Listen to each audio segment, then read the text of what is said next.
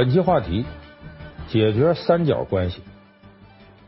我们经常能够看到啊，有网友在网上吐槽说，中国电视剧啊有个特别有意思现象，就是不管是什么题材，到最后啊都能想方设法啊给你拍成谈恋爱。你像刑侦剧，到最后拍成警察的爱情故事；职场剧拍成员工在办公室的爱情故事；医疗剧到最后是医生和护士谈恋爱。但是吐槽归吐槽，你会发现呢，在这些电视剧拍出来之后，仍然很多人愿意去看，而且越看越来劲儿。为什么会这样呢？那你都知道他这么个套路了，你还愿意看，这怎么回事呢？这主要是因为啊，这里边存在着情感纠葛。哎，不管什么时候、什么环境下，这个情感问题是人类永远无法解决的痛点。你看，我们多数这类电视剧里边最吸引人的是什么？三角恋。我们可以想想这几年的火的大剧，像《芈月传》啦，《那时花开月正圆》啦，什么《我的前半生》啊，都这个套路，百试百灵。这其实也能从侧面反映出啊，我们生活中的情感需求非常复杂，人对这类问题啊，有时候无从下手。你看那剧里的主角左右为难，他的困境其实就是我们自己的困境。而且我们说这个三角关系啊，绝不只是男女啊之间这些事儿，你就是工作当中的三角关系，家庭中的三角关系，朋友交往中的三角关系，有时候都令你左右为难，就左也不是，右也不是，因为人的情感呢是非常复杂的。所以你虽然看的是三角恋爱，往往你想的不光是你的恋爱问题，包括你职场啊、家庭啊、为人处事当中有很多的。这些痛点其实都和这种啊不确定的三角关系有直接关系。那么今天呢，咱们这期节目就给大伙说说，面对着复杂的三角关系，你怎么样处理？我们说的三角关系呢，它不像是我们平时遇到的一些普通的情商问题。你比方说婆媳关系啊，怎么跟同事相处啊，怎么跟上司相处啊，怎么带下级啊，你只需要解决你和别的一个当事人，你俩之间一对一的关系就行了。而这个三角关系不一样，他多掺和进来一个人，哎，你必须得多兼顾一个方面的情感需求，这样的事情就会变得比你原来想的复杂多了，经常呢会让我们陷入到两难的境界。哪怕是你平时再精明的人，有的时候也会啊把你弄得焦头烂额。咱们举个例子啊，《三国演义》里边鲁肃、鲁子敬，要说当时在东吴的谁的名气最大呢？那肯定是周瑜。羽扇纶巾，谈笑间，樯橹灰飞烟灭。可你要说谁最有见识、深谋远虑？其实你综合衡量一下，鲁肃在江东是排第一位的，甚至在很多学者评价当中呢，他并不比诸葛亮差多少。我们看最开始的时候呢，鲁肃只是江东啊一个地方富豪，这周瑜呢起兵打仗找他来借粮，他非常干脆，把家产的一半啊送给周瑜了。因为他这时候看出来了，周瑜是个能干大事的人，哎，他用了自己一半身家作为代价，目的就是跟周瑜建立稳定良好的关系。果不其然呢，周瑜的打了胜仗得势了，得到孙策呃重用，成了东吴的大都督，立刻呢就把他推荐上去了。后来经过孙权对他的赏识，哎，这鲁肃一下从土财主上升到了顶级的士族士大夫。你看，中国古代讲士农工商，这鲁肃呢，这个地位并不高，一下子呢上升到了统治阶层。你说这买卖得多划算？一般人呢，他没有这个眼光，也没有这个魄力。有的土豪呢，恨不得自己守那点财产呢，一直到死。这不光这个，还有最早提出联合刘备对抗曹操也是他，他等于帮助东吴啊守住了地盘。后来刘备呢夺取益州，就四川呢势力做大之后呢。他立刻就提出来，他说：“魏强则联刘抗曹，蜀强我们就得联曹抗刘。哎，就是哪伙强大，我们就得跟另外弱那一方联合抵抗他，这样保持三方势力的平衡，这才是东吴的生存之道。你看，从这方面你就看出来，鲁肃啊，他在战略思维方面心思是非常深的一个人。可是，就这么厉害的一个人，他要陷入到复杂的三角关系当中，他也觉得头皮发麻，事儿不好办。”怎么回事呢？你看啊，刘备为了能够联合东吴一起对抗曹操，派诸葛亮啊到东吴谈判，这才有舌战群儒。哎，得说服孙权呢，答应孙刘联盟这事儿，一起抵抗曹操。这诸葛亮到东吴之后，谁接待的呢？鲁肃接待的。这俩人一见面呢，肯定就在一块要探讨一些政见，互相试试啊，对方什么套路。那诸葛亮呢，就把他三分天下理论呢跟鲁肃说了。鲁肃一听说，哎呀，太巧了，这跟自己之前设想的不谋而合。这俩人呢，越聊越来劲儿，越聊越投机，一见如故，相见恨晚。很快呢，成了知己朋友。按理说，这新交这个知己呀，他很高兴。可没几天，鲁肃就感到头疼了。为什么呢？他发现自己另外一个好朋友周瑜啊，跟着诸葛亮俩人不对付。两个人呢，在这明里暗里的较劲。你看这边周瑜把黄盖打了，诸葛亮在后边跟鲁肃捣鼓。我都看出来呀，这是苦肉计，一个愿打，一个愿挨，演戏的。但是你可别跟周瑜说啊，他小心眼儿。鲁肃听了之后呢，就觉得诸葛亮啊对周瑜不了解，说周瑜不会那么小心眼儿，没当回事儿，就把诸葛亮的话呢原封不动的告诉周瑜了。可没想到周瑜听了之后，我觉得 这不得了，这诸葛亮太厉害了，这么精明的人物在刘备那，将来对我们是个威胁。所以周瑜这个时候对诸葛亮动了杀心，想要除掉诸葛亮。鲁肃听了周瑜这个想法，懵了，这怎么了？你就杀他？这哪行啊？你莫说孙刘这联合抗曹啊，他是我的朋友，我不能让你杀他。赶紧从中周旋，帮助诸葛亮啊解决危机。他寻思这事儿就完事儿了，没想到呢，这俩人之后啊就开始杠上。哎，这周瑜啊，就他琢磨诸葛亮，俩人你来我往啊，斗个不亦乐乎，弄得鲁肃在中间呢十分头疼。他想过呀，在里边有所作为，做点事儿，意图呢平一下两人的矛盾，可是发现呢，实际操作起来太难了。一边呢是跟自己志同道合的人生知己诸葛亮，一边呢是跟自己在一起共事多年的老朋友周瑜。你看他给夹在中间了，你说他帮谁吧？帮谁都不那么回事。这时候我们想，这鲁肃啊，心里得有多纠结？夹在两人中间，位置特别尴尬，那他没办法，只能眼睁睁看着两个朋友啊在那拼个你死我活，自个儿无能为力。到后来，鲁肃索性啊装聋作哑。而我也眼不见为净，你们斗去吧，我也不管了。所以很多呀，陷入到三角关系的朋友啊，也跟鲁肃一样。哎，最后你只能一叶障目，掩耳盗铃。你俩闹矛盾了吧？你是我朋友，他也是朋友，你们俩之间的事，你让我做评判，你这不为难我吗？手心手背都是肉啊，嘎哪儿都疼啊，我管不了了，你们爱怎么着怎么着，自个儿解决吧，就把自己给摘出去了，在一边变成个看热闹。可实质上呢？你才是这段关系的那个关键点，你怕担责任图省事不管了，那等于默许了两边争斗，事情可能啊就会向着没法控制的方向发展。那最后结果大伙也都知道，鲁肃这一撂挑子呢，一番较量下来呢，诸葛亮完胜周瑜，把周瑜啊给气死了。鲁迅本来鲁肃呢本来是想要公平对待，结果自己却成了整个事件的一个间接的推动者。所以说呀。就当你陷入三角关系的时候，一定不能盲目去追求所谓的公平公正，这实际上是你对事情啊缺乏把控力、不负责任、逃避一种表现。那最后结果呢？你这俩朋友斗个两败俱伤，对你没好处。那你说对鲁肃来说，把周瑜气死，对他有好处吗？没好处。要万一诸葛亮有好点，他有好处也没好处，他哪儿都疼。所以积极的做法呢，他应该主动去调和这些关系。那么在这个前提下呢？很多人想出了一个解决办法，就说我要没那么大能力调节关系，那我就要当机立断，长痛不如短痛，就是早下决断，彻底断了另一方的念想，事情就可以解决。说是不是？你早下决断，站对了位置，断了另一方念想，这就能停止双方争斗？其实这是一厢情愿的办法，它解决不了问题。这就是我们生活当中比较常见的，就是说俩人打架，你拉偏仗。这个拉偏仗后果非常严重。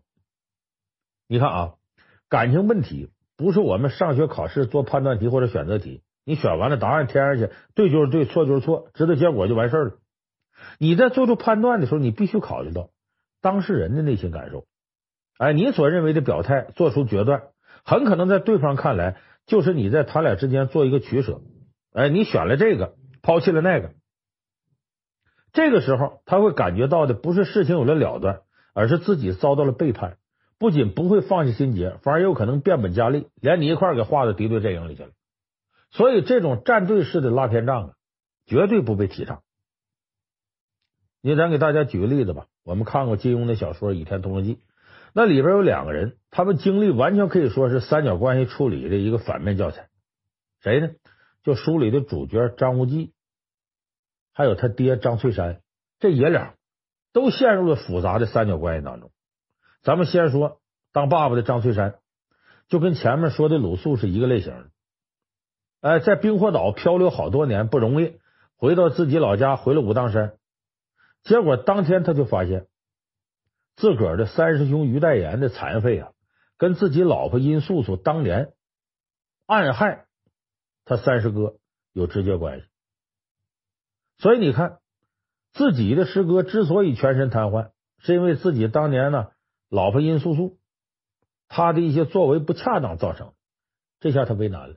你说一边是结发夫妻殷素素，还有个小孩张无忌。那边是自个儿一块长大的，对自己照顾有加的三师兄于代言，怎么办呢？这张翠山呢，没有鲁肃那么强的心理承受能力，但他做的可比鲁肃干脆多了，直接抹脖自杀，眼不见心不烦，我死了，一了百了。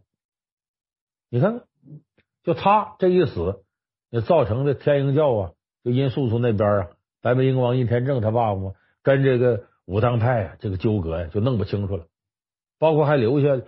这个六大派最后围攻光明顶这些个呃事儿，其实和这事儿都有直接关系。你看他一死倒逃避了，后边留了这么多为难的事儿。你等他儿子张无忌长大之后呢，也遇到三角关系了，但这个是和情感有关的。两个大美女周芷若、赵敏都喜欢张无忌，都想跟他结婚，可偏偏这两个人呢，跟自己关系最亲密的这个呃这两个女子啊，他们之间有仇在里头。你看呢？赵敏呢，曾经把六大派的人都抓起来折磨他，这其中就包括周芷若和他所在的峨眉派，还差点用刀把周芷若脸给划花了。这对女人，尤其是漂亮女人，可比什么仇都大。而这个时候呢，两大美女就要求你张无忌啊，必须从他们中间选一个。张无忌这个为难呐，可是他好歹还记着他爹当年就是因为让自己陷入两难困境当中无法自拔，才无奈选择自杀。前车之鉴摆在那呢。拖的时间越久，痛苦越深。最后折腾来折腾去，他终于下定决心，自己要选择跟赵敏在一块。结果呢，这周芷若呢不干了。你周芷若呢从小没爹，让袁冰给杀了，又贪生灭绝师太这么一个心理变态的师傅给他带大，所以张无忌这么一刺激啊，他思想开始走极端了。哎，你看我喜欢你张无忌这么多年，我为你付出这么多，当年汉水舟中喂饭之德，你忘了吗？况且你明知道赵敏跟我有仇，你还选他，那我周芷若在你心里这么不值钱吗？我的感情能随便伤害吗？哪有这么便宜的事儿？所以他当众发誓，今后跟张无忌呀势不两立。所以你看之后，周芷若这个人呢，开始奔着黑化路线去了，用各种手段针对张无忌和赵敏。哎，你不是要去少林寺救你义父金毛狮王吗？那我偏偏不让你救申公，不光阻止你，不让你达到目的，我还想办法啊，我要把金毛狮王杀了。我看你跟赵敏在一块还自在不的？要不是最后时刻呀，《神雕侠侣》杨过小龙女的后人那黄山女子出现，打败周芷若，把金毛狮王给救下来，估计张无忌后半辈子就跟赵敏在一块待着，他也得活在后悔跟自责里边。所以这个问题啊，不是我们想象的那么简单就可以解决。那么陷入三角关系之后，你会发现呢，无论你用什么办法，只要是以自己为核心的想要解决事情，这都不好使。总之呢。你这不管也不行，管了吧，又总会有一边说你偏心，所以这种情况下，咱们应该怎么办呢？哎，我提出个建议，叫建立联系，完善三角。你看，大家都有过这样经历，我们上学的时候学过这个数学物理，都知道有这么一个道理，叫做三角形是所有形状里面结构稳定性最好的。你咱看那个梯子，它两个腿。你这样它稳定住得靠着墙，那板凳就不用，板凳它四条腿稳住了，其实用不着四条腿。咱们经常看三脚架，你包括就是演播室里那三脚架啊，还有这个你你看我们生活当中有很多三角结构的东西，往那一立它就稳当，因为三角形的是所有结构当中稳定性最好的。那么为什么这种三角关系到人与人之间就不灵了呢？是因为我们平时所认识的三角关系啊，它是个伪三角。哎，你想想，我们脑子当中这种人之间的三角关系，它其实就是三个点，它没连成线。而生活当中那种三角形的稳定呢，它是连成线的，就每个点和每个点之间是连成一条线，就是我们说三角形的这个三个边。所以呢，人与人的关系呢，它其中必有一条线是断掉的。你比方说，我、你、他，你和他之间干起来了，那只是我和你之间有一条线，我和他之间有一条线，而你和他之间这线是断的，所以这个断了线的，它不是三角形，它就三个点的简单连接。是个 V 字形。那么，不管你当时做的什么样决定，就说你在这两个点之间，你可能断了其中一条线，或者断了那一条线，最后的事情都是不可控的，都使最终你和其中一个人形成了一条线，但是呢，和另外一个人就变成了点与点之间的分隔，所以最后之间矛盾一定是被激化的。所以呢，咱们通过物理学跟数学的概念。你想让这个三角形稳定咋办呢？都连成线，就是你自己呢要主动发力，让每个点之间连成线。不光是我和你，我和他，也让你和他之间连上线。你把三角形给完善了，这个问题就自然解决了。这叫建立联系，完善三角。咱这理论是枯燥的，咱举个实际例子。你看啊，《三国演义》里边，大家知道这个关羽、张飞、刘备这三个人，桃园三结义是最稳定的组合。这辈子铁打的三角，谁也动不了。可他们的关系在结拜之前可不是这样。书里写的很简单，说刘备呢在那看呢昭君的榜单，张飞过来搭话，两个人的一聊呢很投缘，一见如故。后来关羽出现了，三个人一聊就结拜了。你好像挺简单，可是你看这里面呢，张飞呢说白了是个中产阶级，家里头独门独院。哎，张飞平常呢自个儿呢画个画画个美女什么的。他这个阶级，刘备呢？曹操不骂他吗？知其贩履的小辈，他就个卖草鞋、做小买卖的，天天让城管撵的，到处跑呢。关羽更别提了，杀人犯。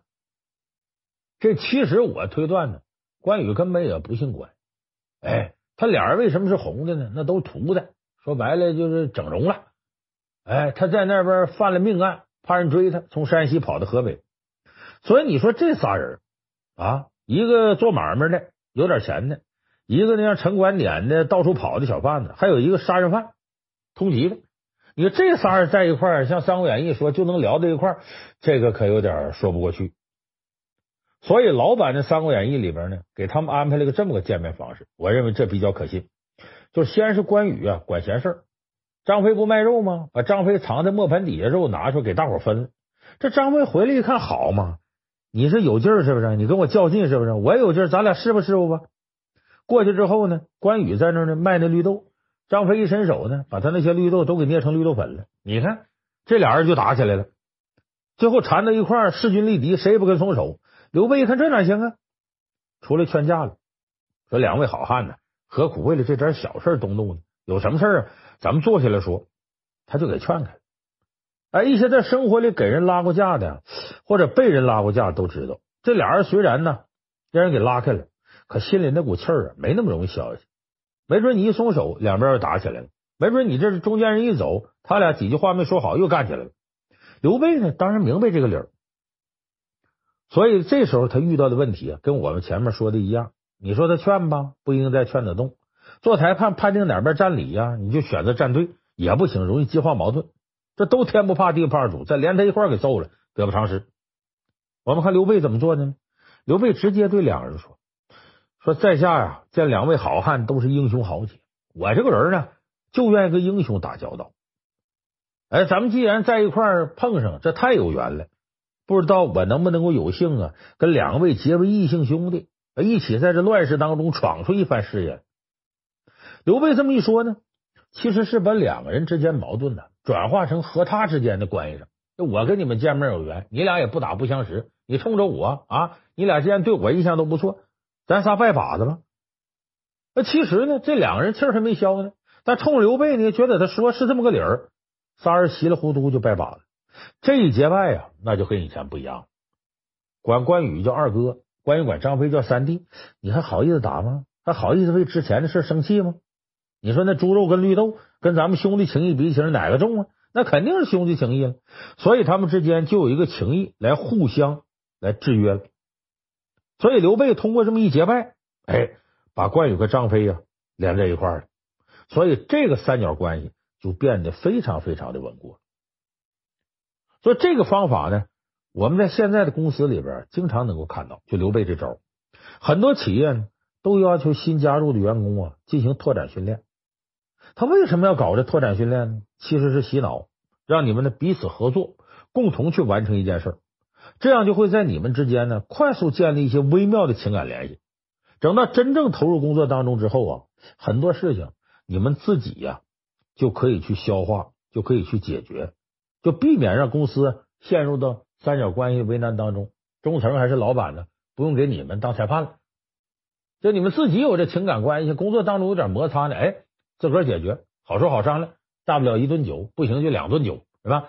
所以这个拓展训练其实就是刘备使的桃园三结义，让你们在共同的目标当中啊建立情感联系。哎，你说你俩人合作完成过几件事了，就觉得咱这哥们儿了，这是你说哥们儿为点事再干起来，是不是显得度量小啊？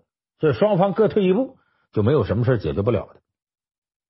所以你通过这一点，我们再看。之前觉得复杂无比的三角关系，也变得跟我们平常遇到的事儿就没啥区别。所以我们说呀，世上无难事，只怕有心人。当你觉得某些事情让你感到特别棘手，那么一定是你的打开方式或者角度出现了问题。那我们呢，不妨就换个角度，换个方法试试，找到正确的方法，要远远强过你自己在那儿苦苦周旋。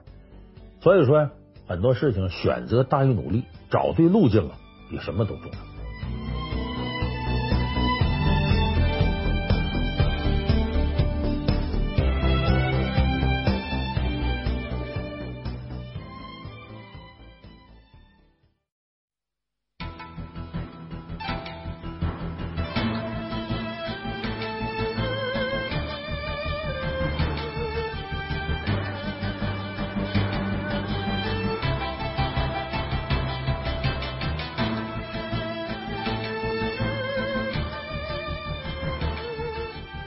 期话题：领导给你不可能完成的任务。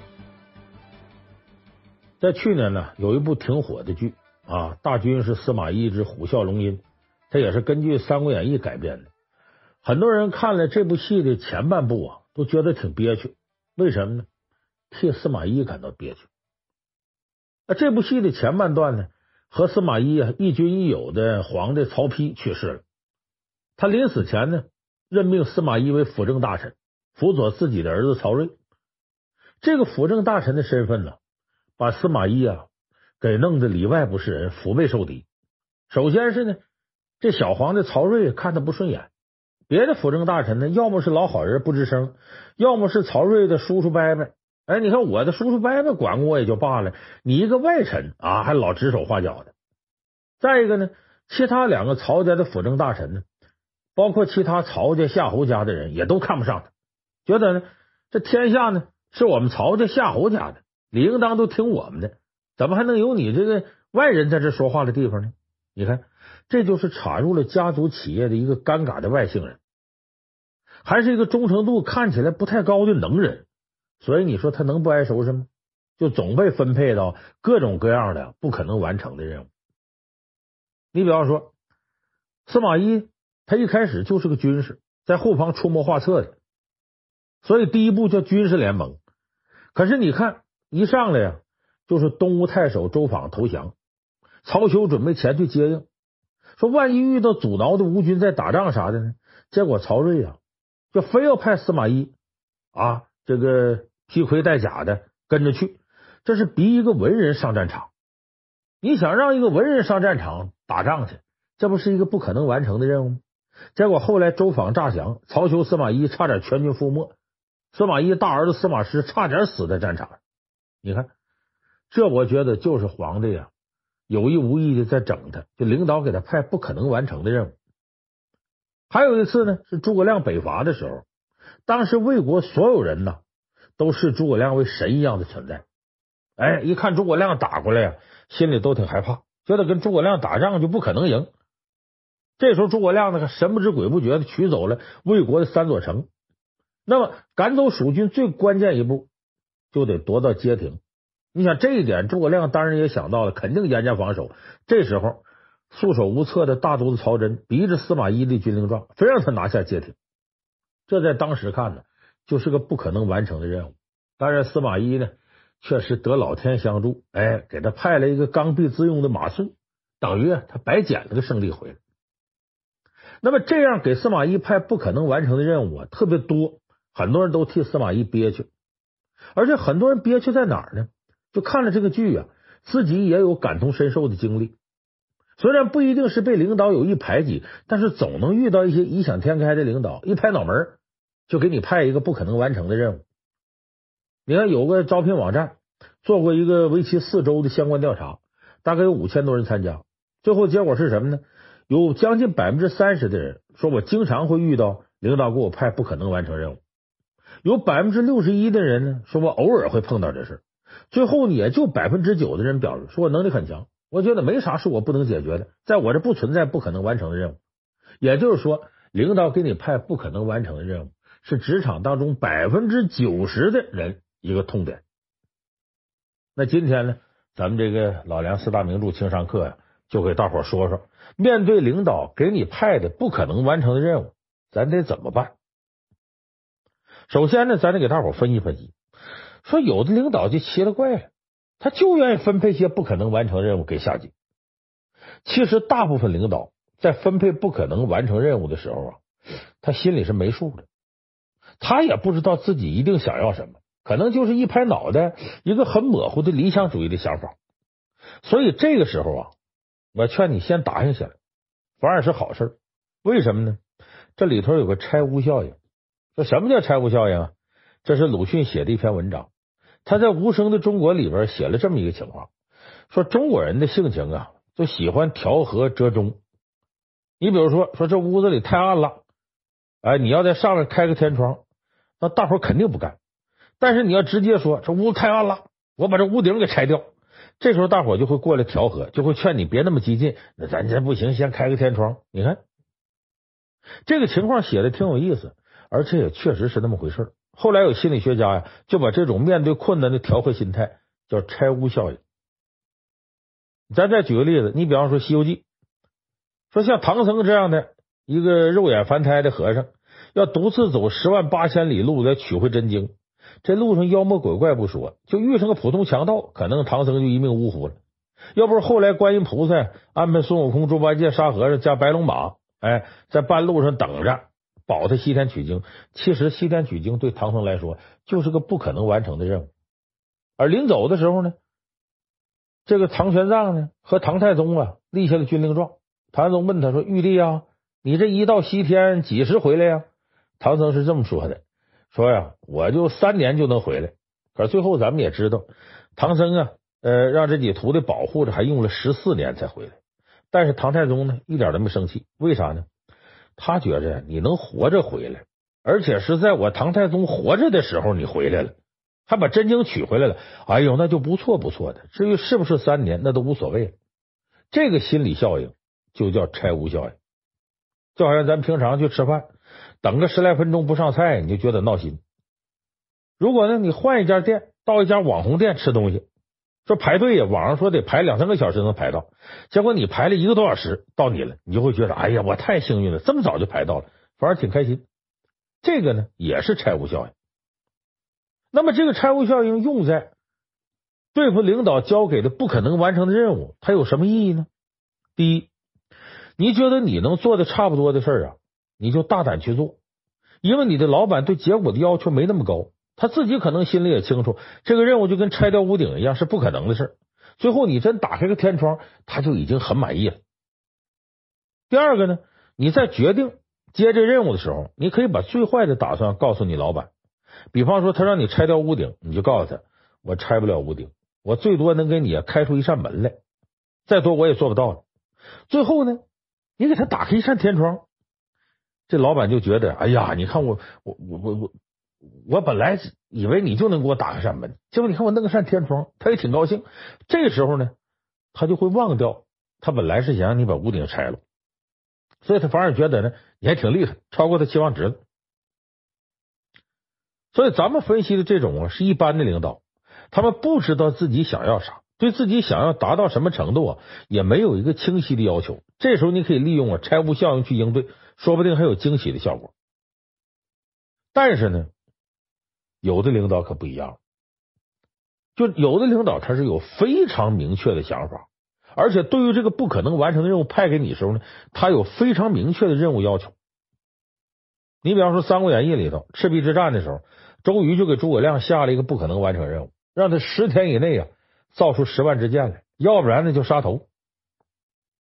后来诸葛亮呢一招草船借箭呢给解决了，趁着大雾带船队挑衅曹操，曹操看不清也不敢出兵啊，就敢射箭，箭都射到草靶子上了。回来一查呢，正好就。十万多支，还超额完成任务。就咱们看，很多人的情况是啥呢？有一个像周瑜这样提出明确要求，而且还逼着你下军令状的苛刻领导。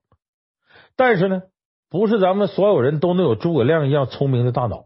那面对这种尴尬情况，咱该怎么办呢？主要是三招：第一，坚决拒绝；第二，换个人选；第三，提出条件。什么意思呢？分头说啊。第一。头一招，坚决拒绝。有人说，坚决拒绝这不可能完成任务，是啊，我完不成我就遭罪啊，所以我不接这任务我就拒绝呗。这招你说起来容易，做起来难，为啥呢？很多人都怕得罪领导，觉得你看领导给我一个任务，我不接受，这不是跟领导对着干吗？那么这呢，你得分两点去琢磨。第一点呢，你让领导失望啊，总比让他开除强。因为很多时候，领导心里都清楚这个任务挺艰难。你只是不接受而让领导失望的话，只要你还有能力，他是不会因此彻底冷落你。你在别的地方好好表现，仍然呢有受重用的机会。可是如果一旦你把这事办砸了，那他得拿这说事儿啊。那你说你把领导交给任务办砸了，领导再啥表示没有，他怎么跟其他的员工树立威望呢？所以这时候你可能就倒霉了，你有可能就要被开除。你像《红楼梦》里头，邢夫人就曾经给王熙凤一个不可能完成任务，什么任务呢？你找贾母，把贾母身边最得力的大丫头鸳鸯要来，给我老公当小妾。你这事儿搁到公司里来说，就是你让一个行政经理跟董事长说，把董事长秘书给要过来，你这可能吗？没人能要来，你弄不好自个儿都得被开除。所以王熙凤呢一看呢，马上拒绝了，不行。当然了，他的拒绝呀，很有情商含量。他跟邢夫人怎么说的呢？说这个鸳鸯啊是老祖宗的心头肉，像我这种小人物去要啊，贾母不但不肯给，肯定要骂我。但您不一样了，您是太太呀，您地位比我高啊，还长辈，你要去要啊，说不定老太太能给人面子。你看这段话，一方面他捧了邢夫人，给自个儿台阶下，说我地位低，我做不到，您地位比我高，也许您就能做到。另一方面，他也提前给了邢夫人一个台阶下。说万一您办不成啊，也不是您能力有问题，这事太难。这鸳鸯呢是老祖宗心头肉，所以后来邢夫人呢果然亲自去要人去了，结果要人不成，反而被贾母给骂个狗血喷头。但这个事儿呢，他可没埋怨王熙凤。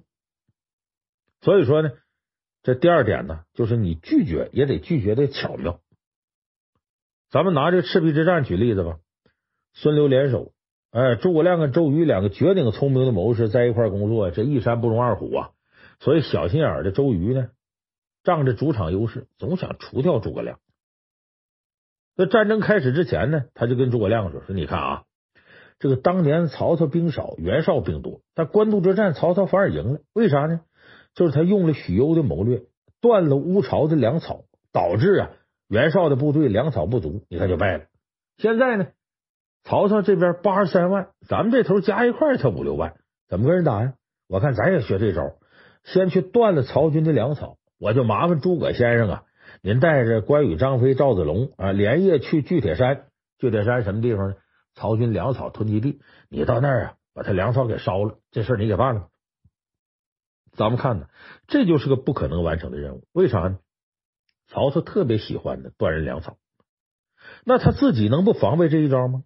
再一个呢，孙刘联军呢，在水上多少还有点优势，但是在陆地上，你就那点兵啊，就是人家曹操个零头，你去就是送死。曹操看粮草的兵丁都比你所有的兵加一块都多。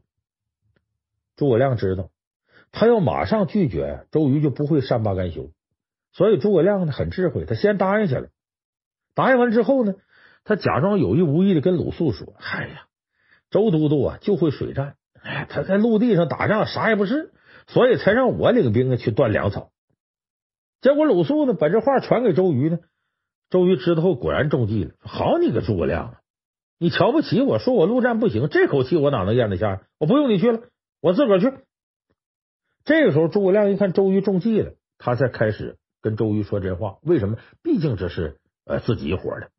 他说：“呀，都督，断粮草这个事儿啊，很危险。危险在哪儿呢？曹操肯定看着，咱绝对不能去。你也放弃这想法。你看，这就是以退为进，先假装答应，再想办法让领导知道这么做的恶劣后果，让领导自己取消任务。这是一个拒绝的技巧。你看，还有，你比方说这个，这不是《三国演义》里了，这《三国志正史》里边记载。”诸葛亮第四次北伐呢，因为粮草不足啊，不得已撤退。司马懿呢，派大将张合去追，这个就是个不可能完成的任务。因为谁都知道诸葛亮呢，足智多谋，他既然撤退呢，一定安排好了后路，你一定是追不上的。不光是追不上，诸葛亮撤退的线路啊，非常艰险，他有充足的地理条件在那设埋伏，你去追他，搞不好就要丧命。兵法里不说吗？叫穷寇莫追，何况这穷寇啊是诸葛亮啊。但是呢，司马懿呢拿圣旨威胁张合，张合最后还是答应了。结果也知道张合就死在追诸葛亮的路上，这死的非常冤。其实呢，他也会知道这个后果，他只是不知道怎么拒绝。那这个拒绝的艺术啊，他还得跟逼他走上死路的司马懿学学。你看那个电视剧《军事联盟》里边。说曹操呢，让司马懿出来当官，司马懿不同意，但是他觉得危险呢，怎么拒绝呢？他就故意让马车从自己腿上压过去，把自己弄伤了。哎，这就有理由了，我得在家养病啊，我不能这个是病病殃殃的来给你效力啊，我得健健康康的给你卖命啊。所以说我病养好了我就来。你看，如果张合当时也能学这招，哎，去之前给自己弄点意外，司马懿也拿他没办法。你看这请病假虽然很低档，但确实是个特别有效的招。所以咱说遇到不可能完成的任务啊，第一招坚决拒绝，但是拒绝的要巧妙，不能太生硬。那么拒绝不了怎么办呢？就是领导一看没别人了，就你了，你也别这个那个了，你给我干。你看领导明明知道这个任务不太可能完成，他还一定要完成，还有明确的期待。那原因很简单，就这事儿必须做，而且找到你呢。就说明他认为没有别的人选了。这个时候你拒绝，很可能领导还抓着你不放，甚至你病假回来，这事儿还等着你呢，躲都躲不开。所以这个时候你要明白一个道理：当一个人偏向虎山行的时候，你告诉他此路不通没用，你得给他指一条新路。所以你要么告诉他怎么用其他方法把这个事儿完成，要么就给他提供一个新的人选，让别人背锅去。但是呢，这个提供新人选一定不能是推卸的态度，而是要有理有据。说我确实为公司想，我提供这个人选啊，这个比我好啊，确实能比我更好的完成这个任务。你咱们还拿这个呃司马懿之虎啸龙吟啊，这这这个电视剧举例子，说诸葛亮呢泄露了新城孟达叛变了，投诚西蜀这事儿，这曹睿呢很生气，就要征讨孟达，要派曹真去。曹真知道这事儿不可能完成，为啥呢？这孟达呀，文武双全，占据新城已久，这次有诸葛亮做后援，那是天时地利人和他都占了。但是他也知道呢，这事儿推不了。这皇上啊，不能不要新城啊，新城必须收，孟达必须得把惩罚他，没别路可走。那怎么办呢？他想来想去啊，就想到让别人背锅这办法，而且知道他直接推，那这皇上不愿意。所以呢，他找到皇上手下最亲信的人，哎，就是皇上身边的贴身的人，让他呀帮着自个儿说话，跟皇上说什么？你比较一下呀，那司马懿和我比，司马懿能力比我强啊，他要去，他能更好的完成任务。所以最后这皇上一看呢，果然就派司马懿去了。哎，所以这是第二招，实在不行，你有理有据的给领导提供一个完成不可能任务的新的人选，哎。疑惑东吴，把这锅甩给别人。那么说呢，我没有人选可以提供，我这公司里就我业务能力最强最牛，除非我辞职，否则这事非我干不可。那怎么办呢？这咱再说第三招，你得给领导提条件。咱拿《水浒传》举个例子啊，这里头呢，北平大名府梁中书啊，要送生辰纲给他老岳父。这生辰纲呢是万众瞩目，路上各路的匪徒啊都惦记着呢。每年生辰纲基本都得被劫，那么押送生辰纲到东京汴梁，这几乎是个不可能完成的任务。这任务落在谁身上了呢？倒霉倒霉的青面兽杨志身上。你有能耐呀？这杨志一听啊，首先是有理有据的分析这个事儿，不可能完成，就挺坚决，就拒绝了。他怎么说的呢？还跟梁中书说：“说大人在上啊，小人也曾听得着啊。上一年的生辰纲已经被贼人给劫了，到现在这案还没破呢。那今年呢？这一道上啊，盗贼还那么多，而且去东京没有水路，都是旱路。你看，经过这地方，紫金山、二龙山、桃花山、伞盖山、黄泥岗、白沙屋、野云渡、赤松林呐，这全是强人出没的地方。你平常这个单身客人什么都不带，都不敢独自经过。何况呢，他们都知道生辰纲是金银宝物，那还不来抢来的？那那那那是猫哪有不吃腥的呢？结果咱这趟去，枉自送了性命，所以这趟我不能去，肯定没好。梁中书赶紧说：“哎，杨志，你别急，我给你多派人呢。”杨志接着就拒绝：“不行，不行，不行，你就派五百人去也不济事，而且你派这些人一听这强盗来了，都先跑了，能耐不行。”梁中书一听非常不高兴，那照你说，这事就拉倒了，做不成了啊！我养病千日，用兵一时，养你们这帮废物，我生辰纲就不送了。杨志这时候明白了，这事儿啊必须得办，而且只能他办，他推不开，所以呢，他开始提条件了。说大人呐，这个事儿啊，你要非办不可，我接也行，但我有条件。第一个，一路上带这些个精兵强将啊。啊，身体好的这些兵卒啊，不能武装起来，怎么的呢？要化妆成脚夫，我们化妆成商人，抬着礼物呢，就化妆成普通的货物。哎，你抬着这些货物，看着悄悄的过去，就说保的不是明标，保的是暗标。第二呢，去的人甭管这些当兵的，还是你跟着这些管家呀、什么差人呐，你别管跟你多近。到这一路之上，必须听我的，我说什么得是什么。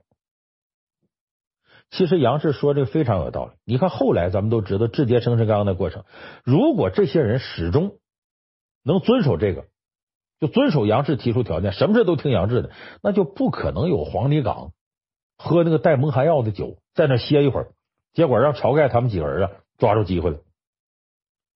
所以就是如果真听他的，这条件能得到满足，这趟就完成了。可这时候呢，咱们也知道这杨志也倒霉，因为下边这些人不听他的。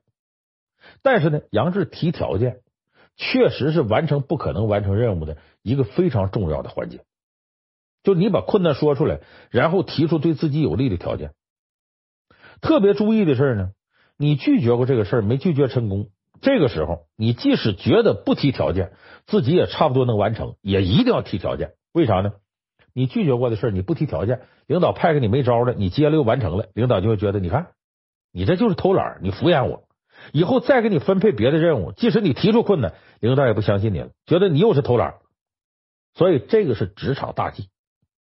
你看《西游记》里头乌鸡国那回，乌鸡国国王死了三年后，给唐僧托梦，唐僧让孙悟空啊把国王尸体从井里给背出来。